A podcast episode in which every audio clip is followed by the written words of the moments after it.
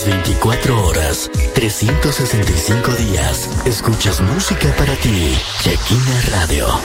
Señal con poder.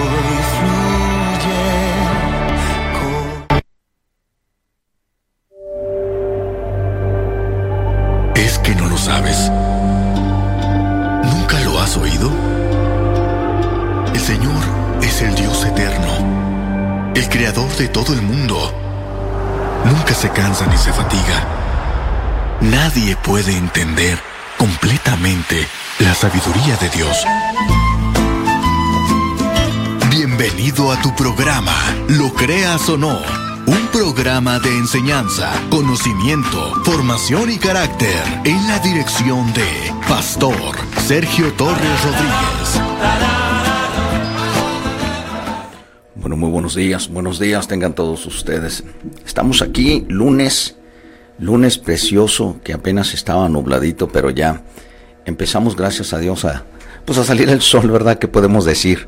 Pero gracias a Dios que estamos con vida y que tenemos salud y gracias al Señor que nos permite otro día más.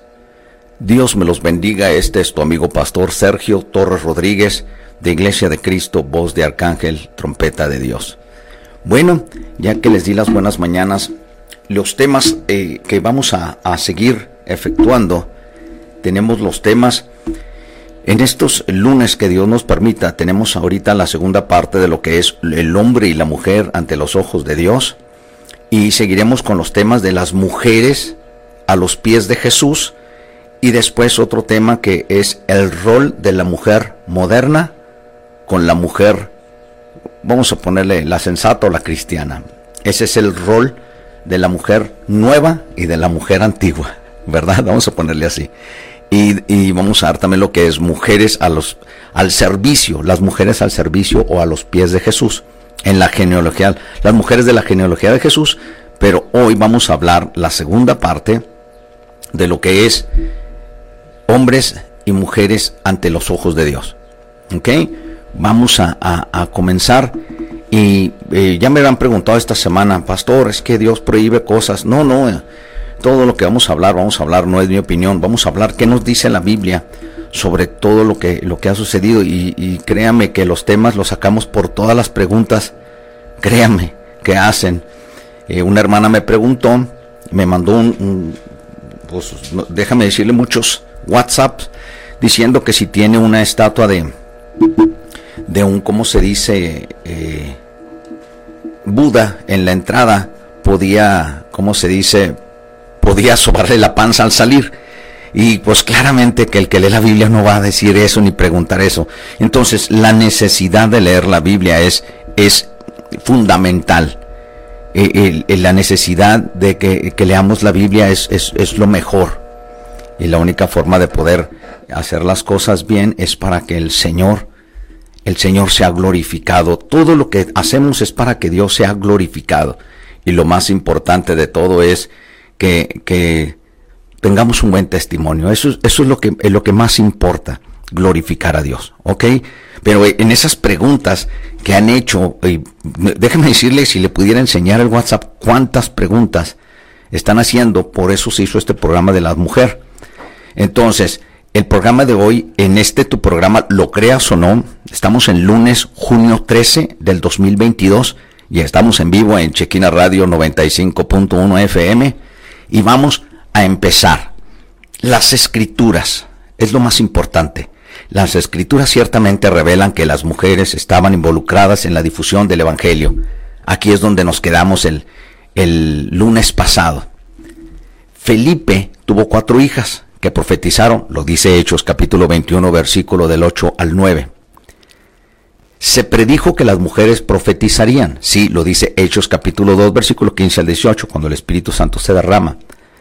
La palabra hebrea para lo que es profeta es la palabra nabí y la mujer es nabí A con H. Es muy importante ver el inicio de cómo se escribió y cuántos significados tiene cada palabra, así como la palabra hebrea de cada nombre tiene muchos significados, así como también la palabra en griego con Iné del Nuevo Testamento, también una palabra tiene muchos significados. Entonces, la palabra profetizar, que es Naví, es hablar lo que Dios dice. Y ahora, en estos tiempos, se habla lo que Dios dijo. ¿Sí me explico? eh, antes de Samuel se le llamaba videntes. A, los profetas se les llamaba videntes, después ya se les llamó profetas, porque antes ellos veían el futuro. ¿Sabía usted que había profetas antes de que Dios les empezara a hablar a la gente? Los hombres adivinaban cosas, hablaban cosas, y después se les decía videntes, y después cuando llega Samuel hablando la palabra de Dios, se le empezó a decir profeta. Era un profeta, era prodecir, era antes eh, decir lo que iba a suceder antes por boca de Dios. Y ahora profetizar significa hablar lo escrito de Dios, los oráculos. Entonces, sí, ciertamente revelan que las mujeres estaban involucradas en la difusión del Evangelio y lo siguen estando. La mujer vale mucho. La mujer es única. Y la mujer es valiosa. Entonces seguimos, se dieron instrucciones para cuando las mujeres profetizaban, lo decía Primera de Corintios capítulo 11, versículo 3 al 16. Priscila, la esposa, eh, eh, bueno, Priscila con Aquila, acompañó a su esposo, dijo. Priscila acompañó a Aquila en la enseñanza de Apolos. Hechos 18, 26. Y las mujeres mayores deberían enseñar a las mujeres jóvenes. Tito capítulo 2, versículos 3 al 5. Entonces, en las escrituras dice que claramente ponen limitaciones a las mujeres. ¿Dónde lo dice? En Primera de Timoteo capítulo 2, versículo 11 al 12, en la primera epístola de Pablo a Timoteo. En la primera epístola de Pablo a los Corintios, a los en Corintio es el, el capítulo 14, versículo 34 al 37. Y de ahí es donde salen las preguntas. ¿Sí me explico? Porque es una contrariedad decir, la mujer debe callar, pero la mujer puede profetizar. Entonces, eso, de eso se va a tratar el programa. Vamos a tratar de aclarar todo esto y vamos a ponerlo de una forma que, que sea de edificación, de enseñanza para ti, con todo el amor para el hombre y la mujer, porque somos únicos y estamos hechos a la semejanza de Dios. Primera de Corintios, capítulo 14, versículo 36 al 38 nos dice, ¿acaso ha salido de vosotros la palabra de Dios o solo a vosotros les ha llegado? Si alguno se cree profeta o espiritual, reconozca que lo que les escribo son mandamientos del Señor. Mas el que ignore, ignore. Porque siempre va a salir esto, es que el Señor me dijo. Y otro va a salir, es que yo soy un hombre de ayuno. Pero Pablo les está diciendo, si ustedes se creen lo que ustedes quieran creerse, reconozcan que lo que yo les estoy diciendo es de parte de Dios. Son mandamientos del Señor. Ese es el problema de, la mayoría de la gente. No quiere recibir la palabra de Dios. Siempre estamos imaginándonos, creyendo que es. Entonces, ahí es donde está el, el, problema grande. ¿Cómo podemos ver las cosas de Dios si no leemos lo que Dios escribió? En 1 Corintios capítulo 14, versículo 34 al 35, en palabra de Dios para todos, en esta versión dice las mujeres deben guardar silencio durante las reuniones porque no les está permitido hablar. deben estar sumisas como dice la ley. Si una mujer quiere cuestionar algo o saber algo, le puede preguntar después a su esposo cuando estén en la casa. Es motivo de vergüenza que una mujer tome la palabra en las reuniones de la iglesia. Lo decía en Corinto, porque había mujeres profetizas, pero profetizas paganas, que se confundían si la mujer que estaba en Cristo no cambiaba su apariencia. Eso es exactamente lo que está pasando en estos tiempos. Queremos tener a Cristo, pero sin cambiar nuestra apariencia del mundo. Queremos vernos como el mundo, actuar como el mundo, usar métodos del mundo, pero siguiendo a Cristo. En otras palabras, acomodamos el Evangelio conforme a la gente le agrade, no como está escrito. Entonces las mujeres profetas en la Biblia, vamos a ver, se están aceptando cosas que están claramente fuera de los mandamientos de Dios, tanto del Antiguo como del Nuevo Testamento. La cultura, la época o la llamada moda no puede generar una comprensión distinta de los textos bíblicos. Nada tiene que influenciar la palabra, la palabra ya está escrita. La etiqueta profetiza o mujer profeta se atribuye a cinco mujeres en el Antiguo Testamento. Miriam, la hermana de Aarón, Éxodo capítulo 15, versículo 20, Débora, que de eso se hacen como mil convenciones de las Déboras, ¿verdad? Jueces capítulo 4, versículo 4, Ulda, segunda de Reyes capítulo 22, versículo 14 y segunda de Crónicas capítulo 32, versículo 22. Noadías, Nehemías capítulo 6, versículo 14. Y la profetisa de Isaías 8.3 es la que el profeta Isaías se allega a ella y tienen un, un bebé, un niño. Entonces la profetisa no se dice el nombre, pero se cree que es la mujer con la que durmió o vivió Isaías, el profeta Isaías. Entonces, estas son las únicas mujeres que se menciona como profetisa. En el, en el Nuevo Testamento, claro que hay, hay una mujer que se llama Ana, y le dicen la mujer profeta con el profeta Simeón emparejado con ella. Y estos claramente estaban en la entrada de Jerusalén este hombre llamado Simeón, justo y piadoso, y esperaba la consolación de Israel, y el Espíritu Santo estaba sobre él, anunciando que vendría el Mesías. ¿Está oyendo? Pero también estaba Ana, profetisa hija de Fanuel de la tribu de Aser, de edad muy avanzada, y dice, esta estaba presentándose en la misma hora, dando gracias a Dios, y hablaba del niño a todos los que esperaban la redención de Jerusalén. Se fija que estaba profetizando. No estaba en la entrada declarando el futuro, declarando, eh, limpiando atmósferas y soltando palabra. Y no, no, ella estaba diciendo, como está escrito en los profetas. Muchas gracias. Estaba escrito en los profetas. Dice ella, el niño va a venir y esperemos la redención de Jerusalén. Al estar hablando Ana, estaba hablando de los escritos de Isaías. Isaías es el profeta mesiánico. Y a él se le, se, fíjese, es el único que habló de la venida del Mesías. Habló muchas cosas, profe, muchas profecías antes que ocurrieran y se cumplieron en la persona de Jesucristo. Entonces, Ana estaba anunciando que llegaría el Mesías. No estaba inventando, no estaba creando, no estaba poniendo, sino que simplemente ella comprendía las escrituras y ella daba gracias. Y cada misma hora iba a orar y daba gracias a Ana y hablaba del niño. La palabra hablaba, se fija que no dice profetizaba del niño. Ella no estaba anunciando algo nuevo, estaba hablando del niño que anunciaba Isaías. Entonces, ellos lo reciben, tanto Simeón como ella. Entonces, cada profeta verdadero comunica exactamente el mensaje que Dios le da, inspirado por el Espíritu, y su precisión es exactamente acertada. En el Nuevo Testamento no vemos profetas que hayan recibido revelación, que se haya convertido en escrituras. Sí, sí, sí nos estamos entendiendo.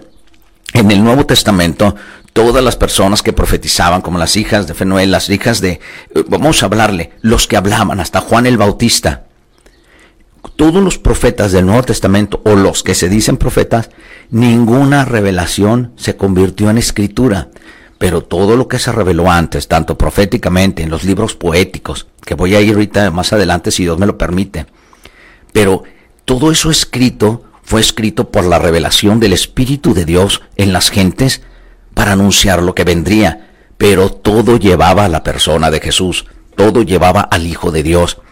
Eso es lo que quiero eh, eh, quiero pasarte, quiero, quiero que, que, te impregnes de esta palabra. No, no es hablar en contra de la mujer, nunca. Ella vale mucho igual que el hombre, pero no es igual que el hombre. La mujer si es única, no tiene que valerse de cosas de más o actuar como más o hacerse más. La mujer fue diseñada única. Y si eso lo hace única, no tiene por qué ni imitar ni copiar cosas del hombre. Entonces, vamos a, vamos a entrar cuando dice que hoy en día hay cambios que un profeta es alguien capaz de tomar algo de las escrituras y declararlo para una situación determinada. Se fija, ahora cuando usted predica, cuando usted abre la Biblia, cuando está enseñando, cuando hay entendimiento, conocimiento, eso viene de lo escrito y usted está profetizando de una cosa que usted no ha visto. Usted no ha visto a Jesús y lo anuncia. Usted está diciendo, Maranata, Cristo viene pronto. Entonces usted está profetizando, pero eso no la hace una profeta. Ahora es muy normal como, como saludar. Yo he ido mucho al sur y en el sur muchos se saludan. Hola siervo, ¿cómo está siervo? Hola sierva, sí sierva. Y ahora se hace tan normal. ¿Cómo está, profeta? Pues muy bien, apóstol. Y usted, profeta, y tal y cual. Ya se hace normal. Ya todo el mundo es profeta. Ya tuvo un sueño y es profeta. Ya leyó un versículo de la Biblia y es profeta. Mire, el peligro no está en que la persona se crea profeta. El problema está de los que no leen la Biblia siguen a tales personas. Y eso sí es peligroso, porque ya no están poniendo los ojos en Jesús, sino en las profecías modernas.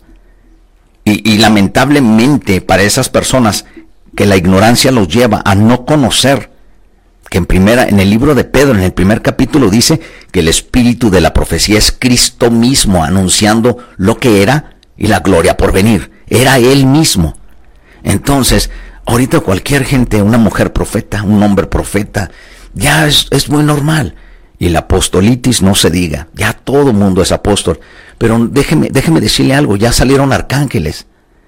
Y el llamado de serafín. Dios mío santo, no sé qué droga estarán tomando, pero en realidad nada tiene que ver con la Biblia. Los que leen la Biblia saben bien que eso es mentira. Dios sí usa a las mujeres, y alabado sea Dios por ello. Las mujeres son muy talentosas y llenas de dones y han sido usadas de, por Dios de muchas formas. Dios nunca y espero que me lo entienda, Dios nunca llamará a alguien a hacer algo que no está de acuerdo a las escrituras. Dios no prohíbe que la mujer comparta su fe con hombres o mujeres. En Romanos capítulo 16, versículo del 1 al 2 dice, os recomiendo además a nuestra hermana Febe, la cual es diaconisa, es servidora. Nunca se menciona a Febe como apóstol, de ahí es donde agarran ahora las mujeres apóstoles diciendo que Febe fue la primera apóstol. No hay documentos bíblicos, históricos, ni de la iglesia antigua. No hay ninguna referencia de los 15 años que estudié. Nunca se menciona a Febe como apóstola, profeta, sino como diaconisa de la iglesia de Sencrea y dice que la recibas en el Señor como es digno de los santos y que le ayudes en cualquier cosa que se necesite de vosotros, porque ella ha ayudado a muchos y a mí mismo, dijo Pablo. Ahora, maridos, maridos, si no tomas tu papel, la mujer va a subir arriba de ti, porque la mujer es muy inteligente y es sabia también, pero si tú no tomas tu papel, por eso Dios está poniendo mujeres. En Efesios capítulo 5, versículo 25 al 28 nos, nos dice la palabra de Dios, maridos, amad a vuestras mujeres, así como Cristo amó a la iglesia. Entendimos hasta ahí en, esta, en este pedacito, vamos a usar la hermenéutica. ¿Cómo se interpreta este texto? Dice, se entregó a sí mismo por ella para santificarla, habiéndola purificado con el lavamiento del agua por la palabra ¿Estamos? A fin de presentársele a sí mismo una iglesia gloriosa que no tuviese mancha ni arruga, ni semejante, ni cosa semejante, sino que fuese santa y sin mancha. El marido ame a la mujer, guíela, ámela, protéjala, pero tampoco la deje que se salga del camino. Así también los maridos deben amar a sus mujeres como a sus mismos cuerpos. Tú no vas a hacerle a tu mujer lo que no quieres que te hagan a ti. El que ama a su mujer, a sí mismo se ama. ¿Estamos? Nunca alguien puede someterse a una autoridad o gobierno, o inclusive el esposo para hacer algo contrario a la palabra de Dios. Entonces, la sumisión de la cual habla la Biblia, la sumisión no puede llevarte a hacer algo antibíblico. ¿La mujer debe estar sujeta al marido? Sí, pero si el marido está sujeto a Dios, eso es lo que debe de ser. Ahora, si la mujer quiere estar sujeto a un marido y porque el marido toma y es muy macho y paga todo y, y, él compra, más bien se compra a la mujer y él puede salir cuando quiera, entonces la mujer se puede someter a un hombre así. Si la mujer es cristiana y se casó en desobediencia, tiene que aguantar. Así, déjeme decirle que esto es así. Pero si usted es una mujer de Dios, una mujer inteligente, sabia, con el Espíritu, Espíritu Santo en usted, no va a decidir casarse en yugo desigual, porque conoce la palabra. Pero ¿cuántas mujeres se casan eh, eh, apuradas o simplemente escogen cualquier persona y dicen yo lo cambio? ¿Cuándo ha visto usted que un globo inflado cambia un nopal? ¿O cuando ha visto usted que un corderito cambia un lobo? Usted no puede cambiar a nadie porque ese no es su trabajo, ese es el trabajo del Espíritu Santo. Entonces, usted debe ser sumisa. Cuando el esposo es sumiso y responsable, la mujer se somete en amor. En amor. La mujer no es un objeto. La mujer no es, no es eh, cualquier cosa. La mujer también vive, respira y tiene sus propias decisiones. Pero eso no la lleva a ponerse sobre la cabeza del hombre cuando el hombre sigue a Dios. Ahora póngala al revés. Hay hombres sometidos a Dios, pero tienen a una esposa terrible. ¿Cuántas pretensiones y cuántos fingimientos hay en tantas partes que dicen comida de pastores, sabiendo que el pastor está sufriendo porque la esposa es terrible? Y todos lo saben menos el esposo. Aleluya. La gloria es de Dios, ¿no? Primera de Pedro capítulo 3 versículo 7. Vosotros maridos, igualmente vivid con ella sabiamente, dando honor a la mujer como vaso frágil. ¿Lo está oyendo? Y como coherederas de la gracia de la vida. ¿Te fijas que, qué bonito papel tiene la mujer? Es coheredera de la gracia de la vida, para que vuestras oraciones no tengan estorbo. ¿Cómo vas tú a maltratar a tu mujer? No estoy hablando de peleas mutuas o recíprocas. Hay que ser congruente. Si usted va a decir que va a amar a su esposa, entonces usted va a amar a Dios. Si usted ama a Dios, debe amar a su esposa. Entonces ahí no tiene estorbo tu oración. Pero si tú vas y le pides a Dios en el Espíritu, pero llegas a tu casa y, tu esposa es tu criada, es tu esclava, déjame decirte a quién le estás orando. Le estás orando a un Dios que no conoces. Pero bueno, no estamos hablando de matrimonios, estamos hablando de la obra del ministerio, ¿sí? Nosotros tenemos en el occidente el 10 de mayo como el Día de las Madres y también existe el Día de la Mujer, ¿no?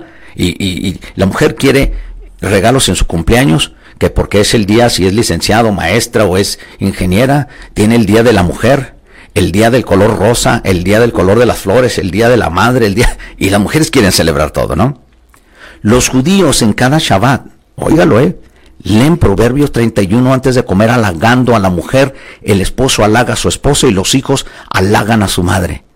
Cada viernes, cada sábado. El hombre debe darle seguridad a la mujer y la mujer es el complemento del hombre. ¿Está oyendo? Eso es, eso es bíblico. El hombre debe darle seguridad a la mujer. Y el esposo es el complemento de la mujer.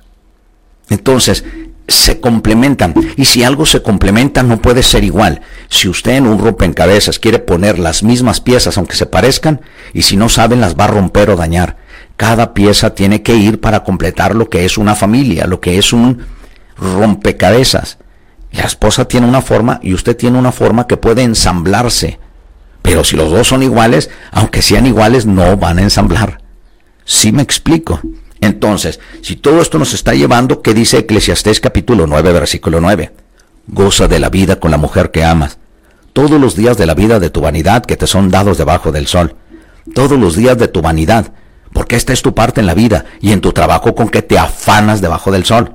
Si tu vida es tu mujer y tu vida es tu trabajo, ¿dónde cabe Dios? Hay hombres que se mantienen trabajando y dicen, yo trabajo para que nada le falte a mis hijos, pero al final le faltas tú. Entonces, ¿de qué sirve dar todo? Si tú quieres pertenecer a la iglesia que Dios está restaurando, tienes que abrir tu corazón y recibir estos principios, dejando que se arraiguen muy hondamente en tu vida. ¿Sabes por qué el cielo es cielo? No porque haya calles de oro, puertas de, perlas, el cielo es el cielo porque en él reina Jesucristo. Y de todos los que están allí hacen su voluntad. Y cuando Cristo reine a través de estos cuatro principios en tu hogar, este será un pequeño cielo aquí en la tierra. ¿Quién? Tu casa. Aunque el piso no sea de oro ni tengas alfombras de Persia, aunque solo tengas un piso de tierra y paredes de cartón y tomes culé con unos lonches, tu ranchito te parecerá un palacio si Cristo es el rey de tu casa. ¿Qué significa que el reino de Dios entre en el hogar? Ok, cuando entra en tu hogar hay un trono, un lugar de preeminencia, y en ese trono debe estar sentado Jesucristo. Cada uno de los miembros del hogar deben responder a las órdenes del que está sentado en el trono, y cuando se establece esta relación con Cristo, se puede afirmar que el reino de Dios ha llegado a ese hogar. Un hogar está formado básicamente por una doble relación. La primera es la relación marido y mujer. La segunda son padres e hijos.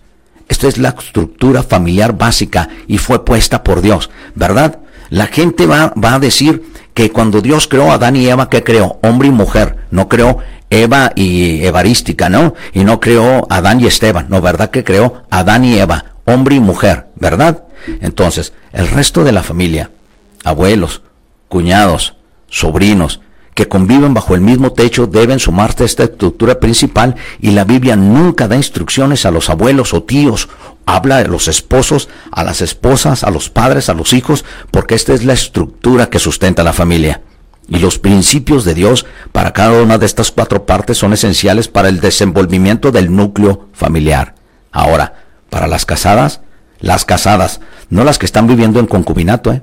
No, que, no las que están viviendo en unión libre. No, no, no. Eso no es matrimonio. Hay mucha gente que dice, yo estoy viviendo 20 años con mi pareja y no necesitamos un papel. Pues déjeme decirte, papel, usted también lo necesita para limpiarse las narices. ¿Verdad? Usted también necesita un papel para ir al baño y limpiarse, ¿verdad? Pues también necesita un papel usted para decir, esta es legítimamente mi esposa y él es mi esposo. Porque cualquier persona que está viviendo en unión libre es un concubinato. Se llama fornicación. Así de simple. Entonces, eso no nos gusta porque se oye feo. Pero ¿qué crees? Porque aunque sea mucho amor y estás viviendo en unión libre, no quiere decir que porque estés muy enamorada eso lo aprueba Dios. Pero cuando dices fornicación, eso se oye muy religioso. Pero ¿qué crees? Eso es lo que dice la Biblia.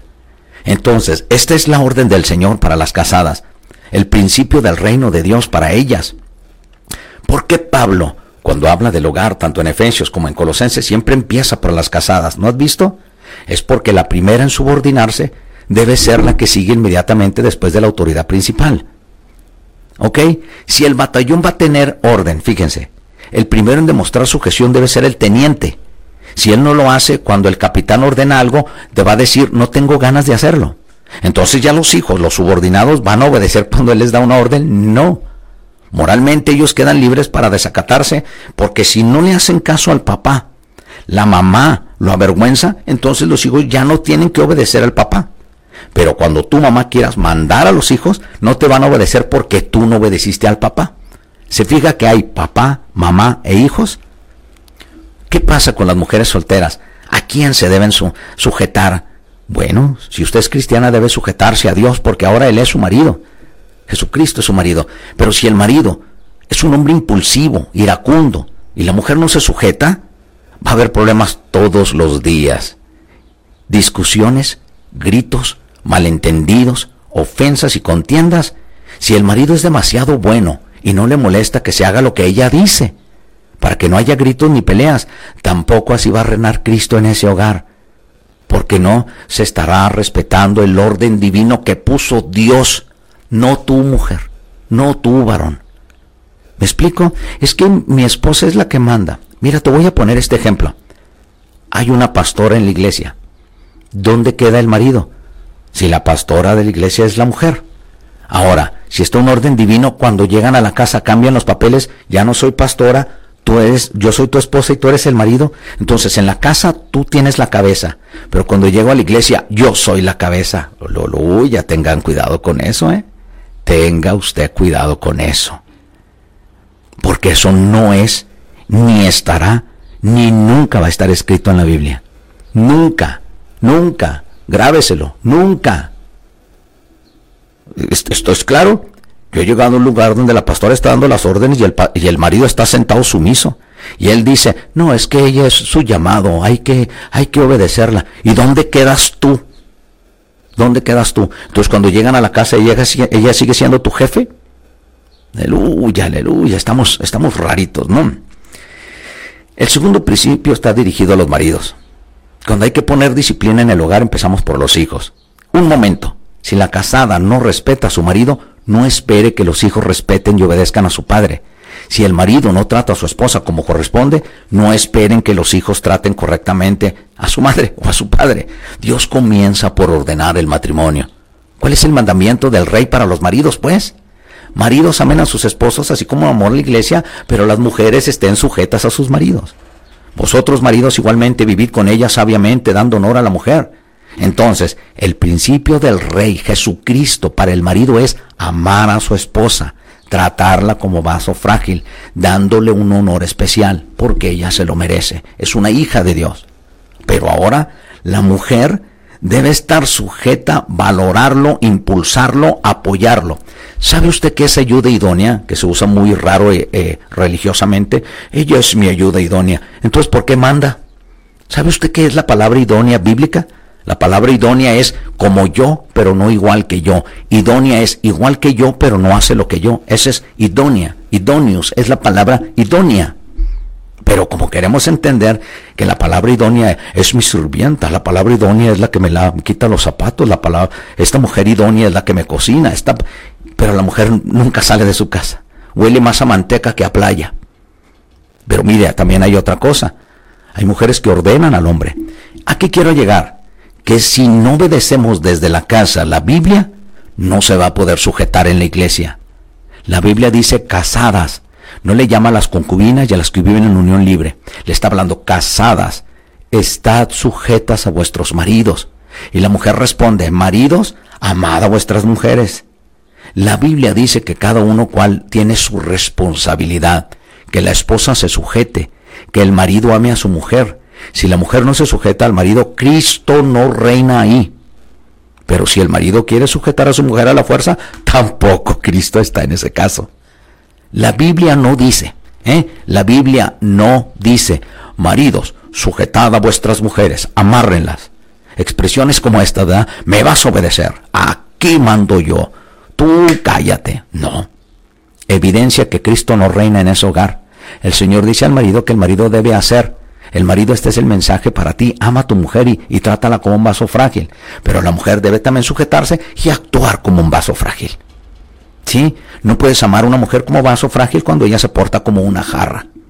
Si estamos ahí, está ahí bien. Entonces, la mujer tampoco tiene derecho a decir, yo le voy a obedecer y me voy a sujetar porque él me compra todo. ahí no está Cristo tampoco. El amor no se compra.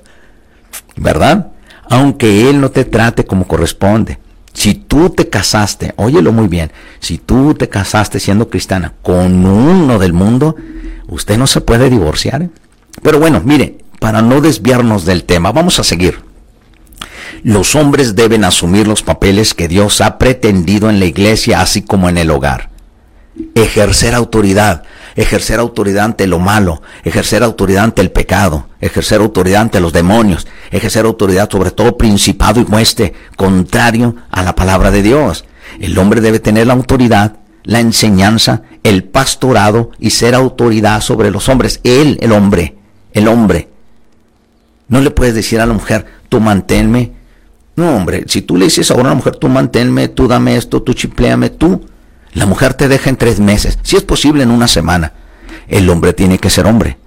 Ahí como la mujer, ¿cómo no cambia? Tienes que pagar, tienes que hacer, eres el hombre. Pero cuando se trata de las cosas públicas, de la iglesia, de la casa, yo soy la pastora. Aleluya, ¿verdad que suave? Dios crea al hombre y a la mujer a su imagen y semejanza. Dios tiene un orden, un orden, aún en la Trinidad. Hay Dios, Padre e Hijo, ¿verdad? Hay Dios, bueno, Padre, Hijo y Espíritu Santo. El Hijo Jesucristo se sometió estando aquí en la tierra y dejó al hombre como representante de ese sacerdocio. Jesucristo no dejó como representante en el sacerdocio a una mujer. El Hijo, por someterse a Dios, no, no dejó de ser importante o de menos valor que Dios. Así como el hombre y la mujer.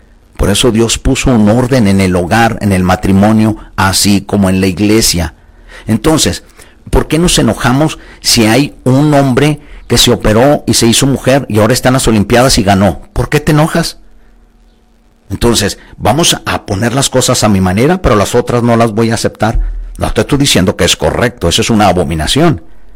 Pero entonces, ¿por qué nos quejamos de otras cosas y no vemos cómo está la misma iglesia evangélica? Nos, nos quejamos tanto de la idolatría de afuera y ahora estamos adorando a gente, eminencias, artistas, apóstoles, profetas, cartelones como si fuera un artista de cine.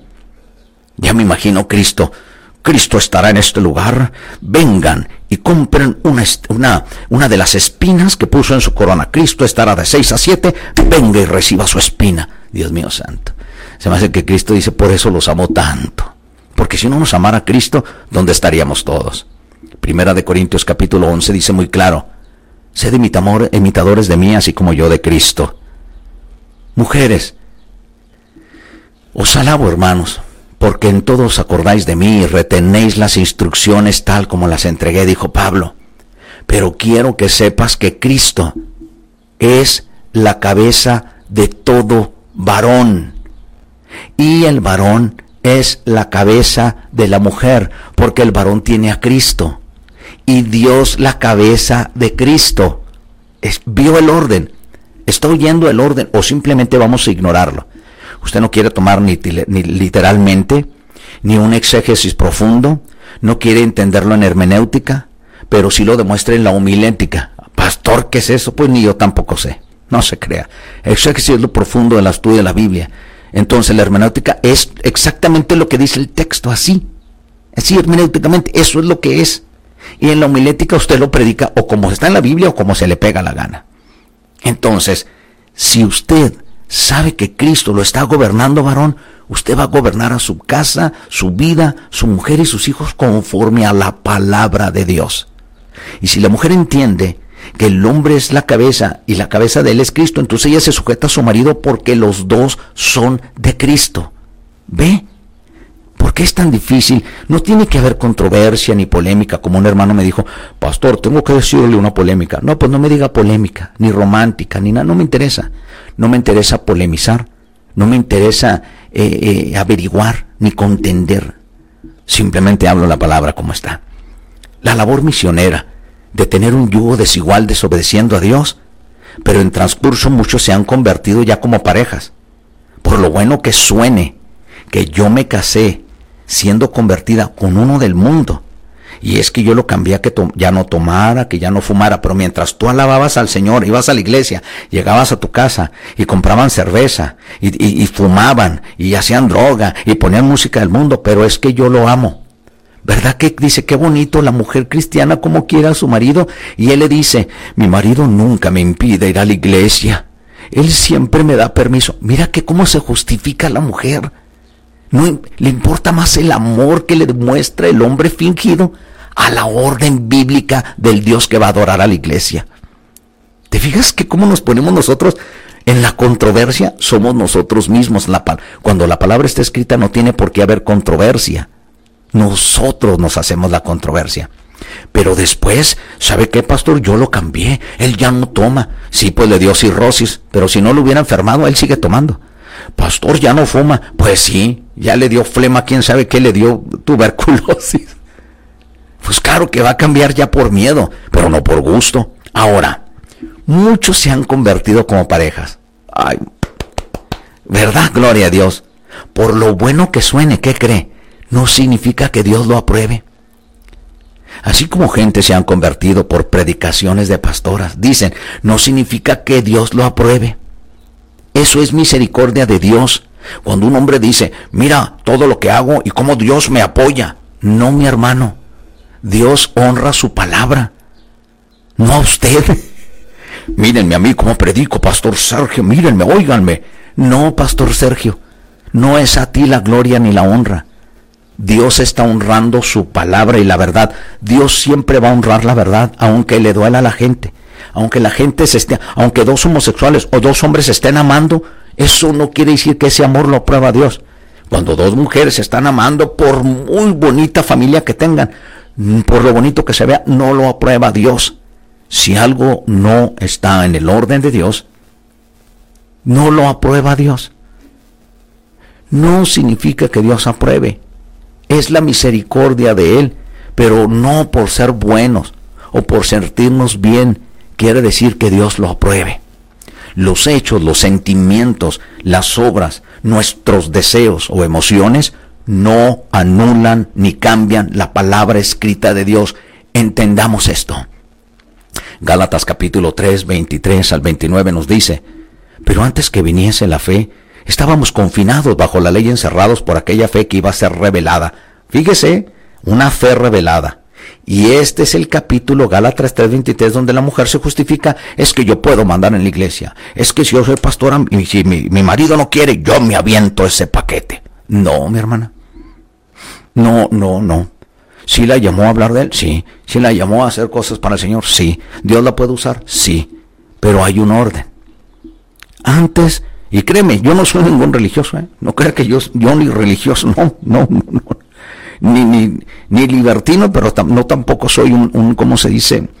Eh, legalista. No, no, no, no, no, no.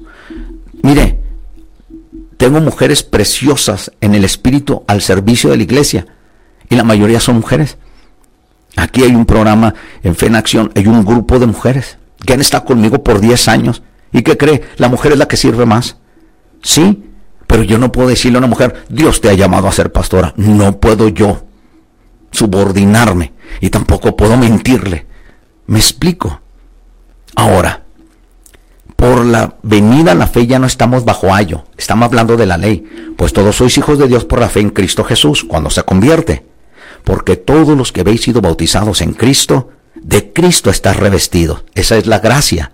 Ya no hay judío ni griego, ya son uno, ya no hay esclavo ni libre, libres en Cristo, ya no hay varón ni mujer, los dos son hijos de Dios, porque todos vosotros sois uno en Cristo Jesús, y si vosotros sois de Cristo, ciertamente el linaje de Abraham sois, que es por la fe, y herederos según las promesas. ¿De qué está hablando? Ya tenemos los mismos privilegios de salvación pero no de cambiar el orden de lo escrito. Es que ya soy igual que tú, varón, yo ya puedo tomar posición, no voy a ser sacerdota obispa. No, no está hablando de eso, sino de que tenemos los mismos privilegios bajo la gracia de ser salvos, pero no de cambiar el orden en lo escrito. Quiso decir la palabra esta que acabamos de leer en Gálatas, quiso decir que estábamos sujetos a la ley como dice el texto y el contexto de este capítulo. Ahora en la gracia y creyendo en Jesús, somos hijos e hijas tanto judíos, exitas, esclavos, hombres, mujeres, esclavos y libres. Es un principio de unidad. Pero eso no anula lo escrito en el resto de la palabra sobre la autoridad en la iglesia. Ve lo precioso lo que es. No podemos llegar por la emoción. Es que traigo una palabra que siento y Dios me dijo. No, Dios no habla en tus emociones. Dejemos de estar confundiendo al Espíritu Santo con tus sentimientos de amor. Dejemos de estar mezclando al Espíritu Santo con tus impulsos, con tus emociones. Así no trabaja Dios. Leamos la Biblia, por favor. Marcos capítulo 10, versículo 19. Los mandamientos, ¿sabes? Y se dice muy claro, no adulteres, no mates, no digas falso testimonio, no defraudes. Y mira lo que dice este mandamiento, honra a tu padre y a tu madre. Oyó el orden, dice un mandamiento de Dios, honra a tu padre, porque la sangre que tú tienes, aunque seas mujer o hombre, esa es de tu papá. Es que mi papá abandonó a mi mamá, pero nunca vas a quitar la sangre de ese hombre. Nunca. Tú tienes la sangre de tu padre. Es que mi padre tiene otros hijos. Bueno, los que tuvo lejos y no los conoces, ¿qué crees? Tienen tu misma sangre. Mi mamá tuvo otra hija. Sí, pues ese tiene sangre del otro hombre. Así de simple. La sangre viene del hombre. El ADN del hombre. ¿Sí me explico? Por eso dice, honra a tu padre y a tu madre como otro mandamiento. No mates, no hurtes, no robes y no digas falso testimonio. Marcos capítulo 3, versículo 32 al 35 nos dice, y la gente que estaba sentado alrededor de él le dijo, oiga esto, eh, te voy a dar este ejemplo bíblico. Y óyelo muy, muy sabiamente y, espiritualmente maduro. Oye esto. Le dijeron a Jesús, tu madre y tus hermanos están afuera y te buscan. Jesús respondió, a ver si, a ver, vamos a ponerle así, vamos a cambiarle, como mucha gente está acostumbrada a cambiar la Biblia, pero te lo voy a decir de esta forma. Él respondió, dejen pasar a la corredentora, dejen pasar a la pastora que voy a dejar aquí en la tierra. ¿Verdad que no dijo eso? Él respondió diciendo, ¿quién es mi madre? ¿Y mis hermanos? Y mirando a los que estaban sentados alrededor de aquí, dijo, He aquí mi madre y mis hermanos, porque todo aquel que hace la voluntad, la voluntad, la voluntad de Dios, ese es mi hermano, mi hermana y mi madre. ¿Lo está oyendo?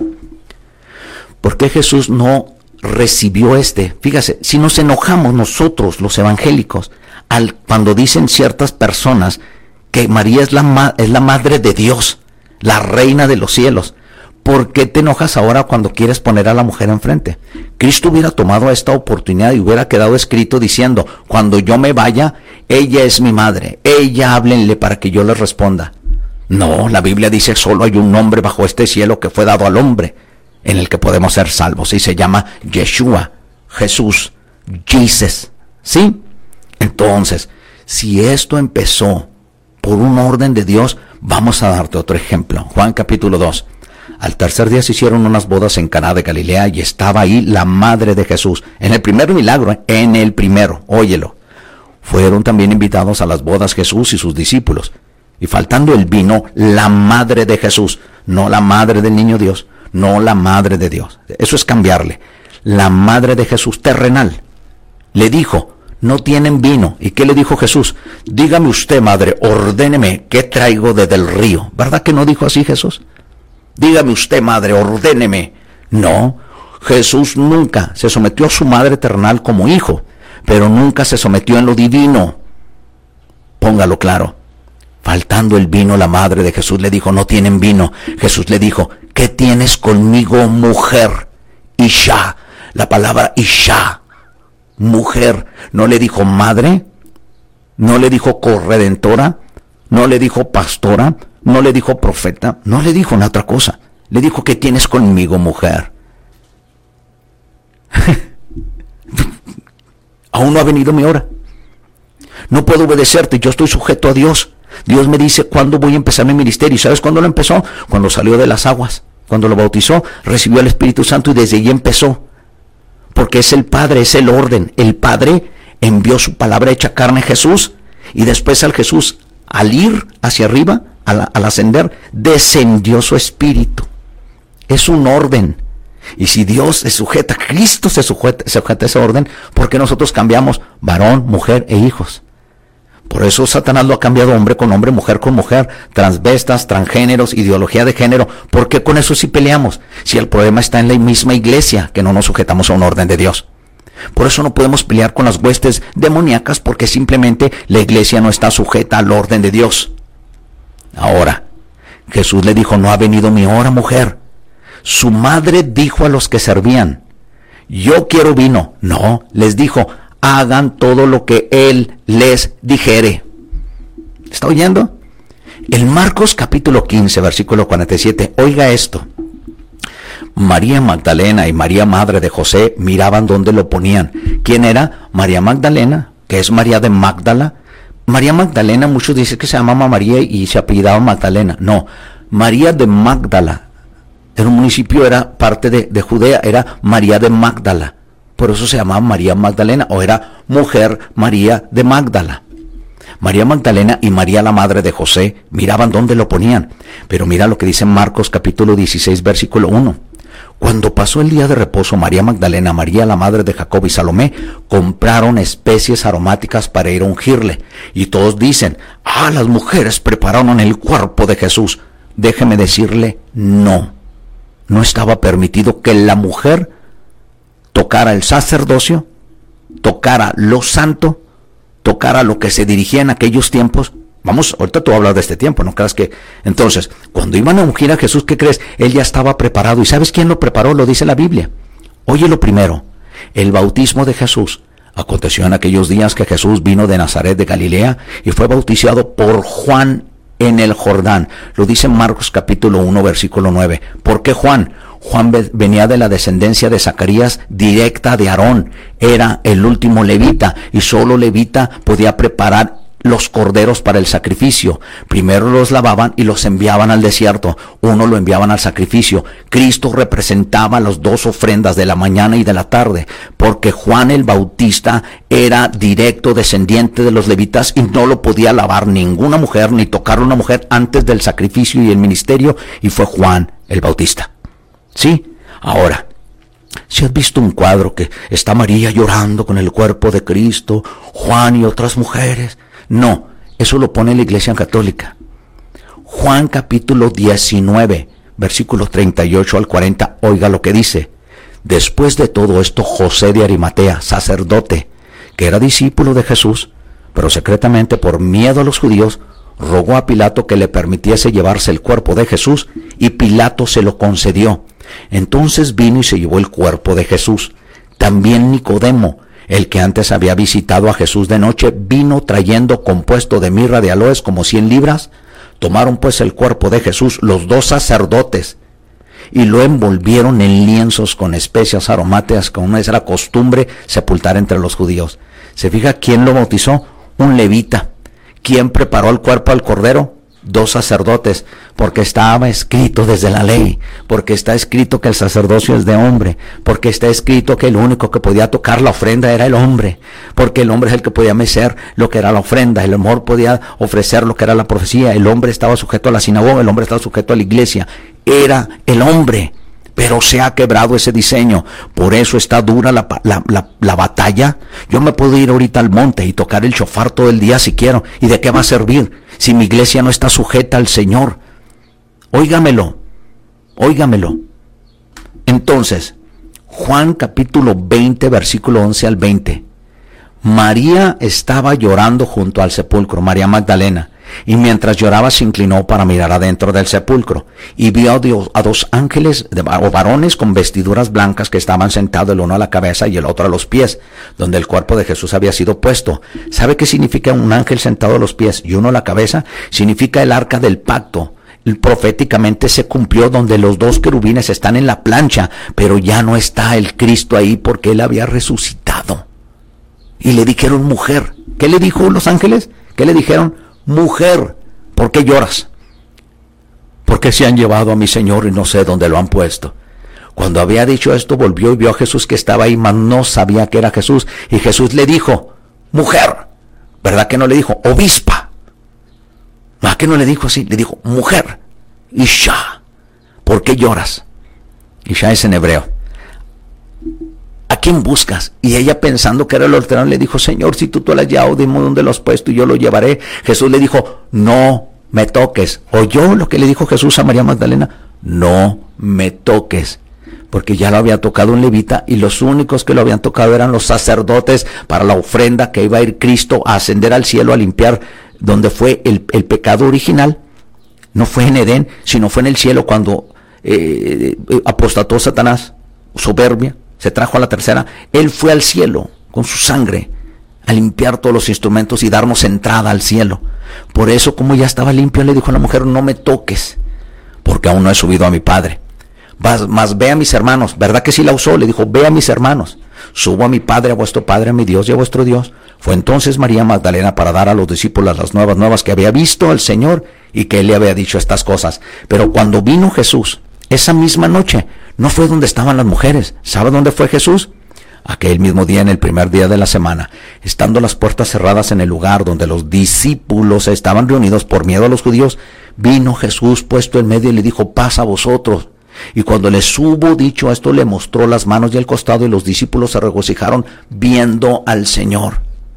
Y es cuando le dice a, al Dírimo, a quien era este, a Tomás, Hey, dudaste y ahora porque ves crees, mete tu dedo en mi mano y mete tu mano en mi costado para que veas que yo soy. Se fija. Ahora, la promesa del Espíritu Santo. Oiga esto. En el primer tratado de Teófilo, hablé acerca de todas las cosas que Jesús comenzó a hacer y a enseñar hasta el día que fue recibido arriba. Estando juntos, después de los cuarenta días y hablándoles acerca del reino de Dios, les mandó que no se fueran de Jerusalén, sino que esperasen la promesa del Padre, la cual les dijo, oíste de mí, porque Juan el Bautista ciertamente bautizó con agua, mas vosotros seréis bautizados con el Espíritu Santo no de muchos días. ¿Y qué crees? ¿Qué crees? En el aposento alto estaban ahí y ahí les envió el Espíritu Santo. Y también lo recibieron las mujeres, también lo recibió María. Entonces María no es corredentora, también recibió el Espíritu. Ahora, entonces los que se habían reunido le preguntaron diciendo, Señor, tú restaurarás el reino de Israel en este tiempo. Y él les dijo, no les toca saber a ustedes los tiempos y las sazones que el Padre puso en su sola potestad, pero recibiréis poder cuando haya venido sobre ustedes el Espíritu Santo y me seréis testigos en Jerusalén, Judea, Samaria y hasta lo último de la tierra. Y habiendo dicho estas cosas, viendo ellos fue alzado y le recibió una nube que lo ocultó de sus ojos. Y estando con ellos en los ojos puestos en el cielo, se acercaron dos varones con vestiduras blancas y los cuales también les dijeron, varones galileos, porque estás mirando al cielo. Este mismo Jesús que había sido tomado de vosotros, así vendrá como la habéis visto ir al cielo. ¿Está oyendo? Ok. Cuando termina eso, oiga otro ejemplo. Elección del sucesor de Judas. Volvieron a Jerusalén desde el monte que se llamaba el Olivar, y entrados subieron al aposento alto donde moraban Pedro, óigalo, ¿eh? Pedro, Simón Celote, Jacobo, Bartolomé, Tomás, Felipe, Andrés y Judas, hermano de Jacob. Estaban, todos perseveraban unánimes en oración y ruego con las mujeres, con María la Madre de Jesús y con sus hermanos. ¿Qué crees? Ahí estaba morando, ahí moraban los apóstoles. Y lo dice un punto. Y ahí llegaban también las mujeres a orar. Pero los apóstoles eran hombres y cuando escogen en aquellos días se levanta Pedro y les dijo, hermanos varones, reunidos eran como 120 números, dijo, varones hermanos, no dijo mujeres, ¿qué opinan? Dijo, varones hermanos. Era necesario que se cumpliese la escritura en que el Espíritu Santo habló por boca de David acerca de Judas. Y era contado con nosotros y tenía parte en este tiempo, ¿verdad?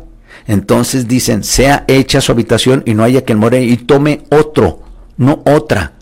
Es necesario pues que de estos hombres que han estado junto con nosotros, estos hombres que han estado junto con nosotros todo el tiempo que el Señor Jesús entraba y salía entre vosotros, comenzando desde el bautismo de Juan hasta el día que entre vosotros fue recibido arriba. Y señalaron a dos hombres, Jesús llamado Marsabás, que tenía por sobrenombre el justo, y a Matías. Y orando Señor le dijeron, tú conoces los corazones de todos, muestra cuál de estos dos hombres para que tome la parte del ministerio y el apostolado que cayó Judas por transgresión para irse a su propio lugar. Y les echaron suertes, y las suertes cayó sobre Matías. Lo que te quiero explicar, si ya, si Judas dejó ese lugar libre, y nomás eran once apóstoles, y ahí estaba María, María Magdalena, estaba gente de testigo que vio a Cristo vivo, resucitado, que vio sus milagros. Ellas eran testigas también. Y eso es uno de los requerimientos para ser apóstol. Fíjate, pero ninguna de ellas hizo milagros. Ninguna de, ellas hizo maravillas ni prodigios. Ah, ¿se fija? ¿Dónde dice en la Biblia que cualquiera de esas mujeres hizo un milagro? Dígamelo. ¿Dónde dice en la Biblia por qué Pedro no escogió a una de ellas para ser apóstolas? Si ya estaban ahí y eran testigos oculares. ¿Se fija? Que cuando queremos ocultar... Eh, eh, eh, hacer la Biblia a nuestro antojo para acomodarnos nuestros intereses. Ahora hay personas diciendo, pastores, apóstolas y profetas, ya no se diga, ¿verdad? Ya la tía, la, tía Maribel, ya soñó algo y gritó en la iglesia, ya todo el mundo le dice profeta. Ya mi tío Pancho llegó y dijo que vio una visión, ya le dicen profeta. Un hombre tuvo tres iglesias y ahora le llama cobertura, ya le dicen apóstol. Se fija que cómo podemos nosotros poner en orden el mundo, poner orden contra huestes, principados, si la misma iglesia está salida del orden. Entonces, ¿por qué no escogieron a María? Ahora te voy a dar otro ejemplo. ¿Por qué no escogieron a María, María Magdalena como apóstola? Entonces, si no lo hicieron antes, ¿por qué hoy se están llamando ahora obispas, pastoras, profetas y apóstolas? ¿Por qué hoy? si el mismo Espíritu Santo no le dijo a Pedro que hiciera eso. 39 libros en el Antiguo Testamento. 39 libros en el Antiguo Testamento, 17 históricos, 5 poéticos y 17 proféticos. Los 27 libros del Nuevo Testamento, cuatro evangelios, 21 cartas, uno histórico y uno profeto, que es eh, eh, Apocalipsis. Óigalo esto. Entonces, Génesis, Éxodo, Levítico y Números, escritos por Moisés. El libro de José por José, ¿verdad? Los libros poéticos, desde Job hasta el Cantar de los Cantares. Los libros de los profetas mayores, Isaías hasta Daniel, y los profetas menores desde Oseas hasta Malaquías. En todo esto, en todo esto, no veo ninguna mujer que haya escrito ninguno de los 66 libros de la Biblia. Ahora, eso es la ley, pastor. Bueno, en el Nuevo Testamento, escrituras griegas cristianas, los evangelios, Mateo, Marcos, Lucas, Juan. ¿Ah? Hechos, cartas de Pablo, Romanos, Corintios, Gálatas, Efesios, Filipenses, Colosenses, Tesalonicenses, Timoteo, Tito, Filemón y Hebreos. Pero Hebreos no sabemos si fue eh, Pablo o fue Apolos o fue, eso todavía no está definido. Pero cartas de otros apóstoles, Santiago, Pedro, segunda de Juan, eh, tercera de Juan, Judas y Revelaciones, que es Apocalipsis, donde dice que en uno de los libros de la Biblia está, lo escribió Santa Magdalena, o Santa Marta, o Santa Rita. Ah, no, no, ese es un canto norteño. Se fija, si en verdad quiere estudiar la Biblia, estúdielo donde hay gente que es temerosa de Dios. No estoy hablando de un lugar legalista que le cambie la vestimenta. No, no, no, no. Eso viene cuando usted ya tiene al Espíritu Santo y el Espíritu Santo la hace cambiar. No puede uno estar viviendo con el mundo y decir que es de Cristo. No puede uno estar cambiando la Biblia conforme a intereses o, ¿sabe qué es que me cae muy bien la hermana? Y, y, hay que estar de acuerdo con ella para no hacerla sentir mal. No, mi hermana, la quiero mucho y usted es única, pero usted no es profeta. Usted es una hija de Dios. ¿Para qué quiere ser profeta si usted ya es una hija de Dios? ¿Me explico? Pero ahora hay muchos intereses involucrados y sobre todo dinero y sobre todo fama. Porque ahora ya no te pueden decir hermana porque te sientes menos. No, dígame profeta. No, mi hermano. No, si usted me dice, si usted no me dice pastor, evangelista y misionero, usted no reconoce mi unción. No, ¿para qué quiero unción? Lo que quiero es la gloria del Señor. Autores del Antiguo Testamento. Moisés hizo Génesis, Éxodo, Levítico, Números y Deuteronomio. Deuteronomio es la segunda ley porque volvió a repetirle la primera ley. Samuel escribió jueces, el libro de Ruth, el profeta Samuel escribió, de Ruth lo escribió Samuel, primera de Samuel y segunda de Samuel. Esdras escribió crónicas, segunda de crónicas, Esdras y Salmo, unos salmos también. Salomón escribió proverbios, eclesiastés y cantares. Job escribió Job, David escribió salmos junto con Moisés y los profetas. Jeremías escribió Jeremías y el libro de lamentaciones. Nehemías el libro de Nehemías. Ah, pero está el libro de Esther. El libro de Esther lo escribió Esther. No, lo escribió Mardoqueo. Daniel escribió el libro de Daniel, Ezequiel, Ezequiel, Isaías, Isaías, Amos, Amos, Abdías, Oseas, Miqueas, Zacarías, Nahum, Joel, Ageo, Abacuc, Malías, Sofonías. Así como los nombré, ellos escribieron sus libros. Ahora en el Nuevo Testamento, pastor. Ajá. Pablo escribió Romanos, Corintios, Gálatas, Filipenses, Colosenses, Tesalonicenses, Timoteo, Tito y Filimón. Juan escribió el Evangelio primera de Juan, segunda de Juan, tercera de Juan y Revelación, que es Apocalipsis. Lucas, Lucas escribió el libro de Hechos, no fue Pablo. Lucas, dictado claro que por él. El Evangelio de Lucas, Pedro escribió primera de Pedro y segunda de Pedro. ¿Por qué Pedro no escribió Evangelios? Ah, ¿verdad? Entonces, Marcos escribió Evangelio, Mateo escribió su Evangelio, Judas el libro de Judas, Santiago el libro de Santiago y Hebreos está entre los eruditos, entre los que hemos leído la Biblia, está entre Pablo, Apolos, que es, pero fue alguien ya un, un después de, del año 70, 80, después de que destruyeron, él les decía que hay que volver a todo eso porque Cristo es el sumo sacerdote.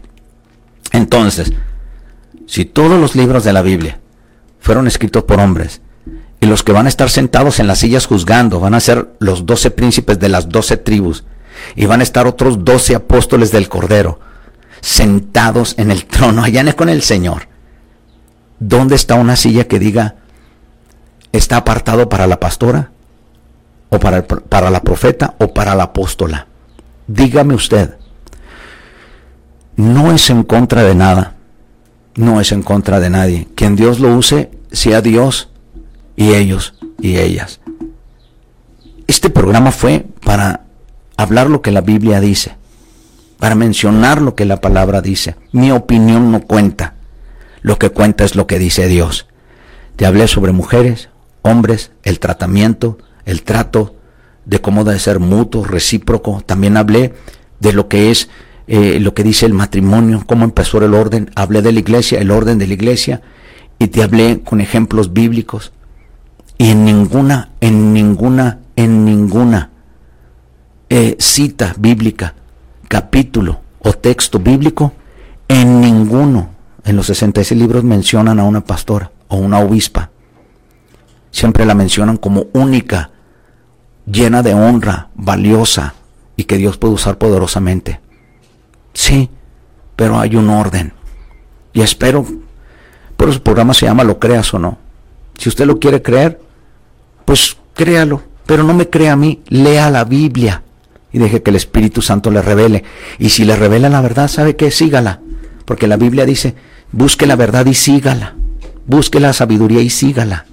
Pero ya no haga de la Biblia su menú y ya no haga de la Biblia su libro, ¿cómo se llaman esos diarios que usted escribe y le pone lo que usted quiere? No, la palabra no la cambia ni su bondad, ni su amor, ni su amistad con nadie. La palabra va a estar escrita. Ya el mundo y todo pasará, pero la palabra no pasará. Dios los bendiga, nos vemos el siguiente lunes si Dios lo permite, hablando de exactamente ahora sí el valor y las mujeres al servicio de Jesús, para que vean que Dios sí puso mujeres en la genealogía de Cristo, para que usted vea que la mujer vale mucho, pero como Dios la ve. Este fue el programa de cómo Dios los hombres y las mujeres ante los ojos de Dios y cómo los ve la Biblia. Amén. Dios los bendiga. Este es tu amigo pastor Sergio Torro Rodríguez en este tu programa, lo creas o no, donde en Chequina Radio 95.1 FM tengan un buen inicio de semana. Dios los bendiga, los amo en Cristo y que los ilumine el Espíritu Santo hacia la verdad. Bye bye.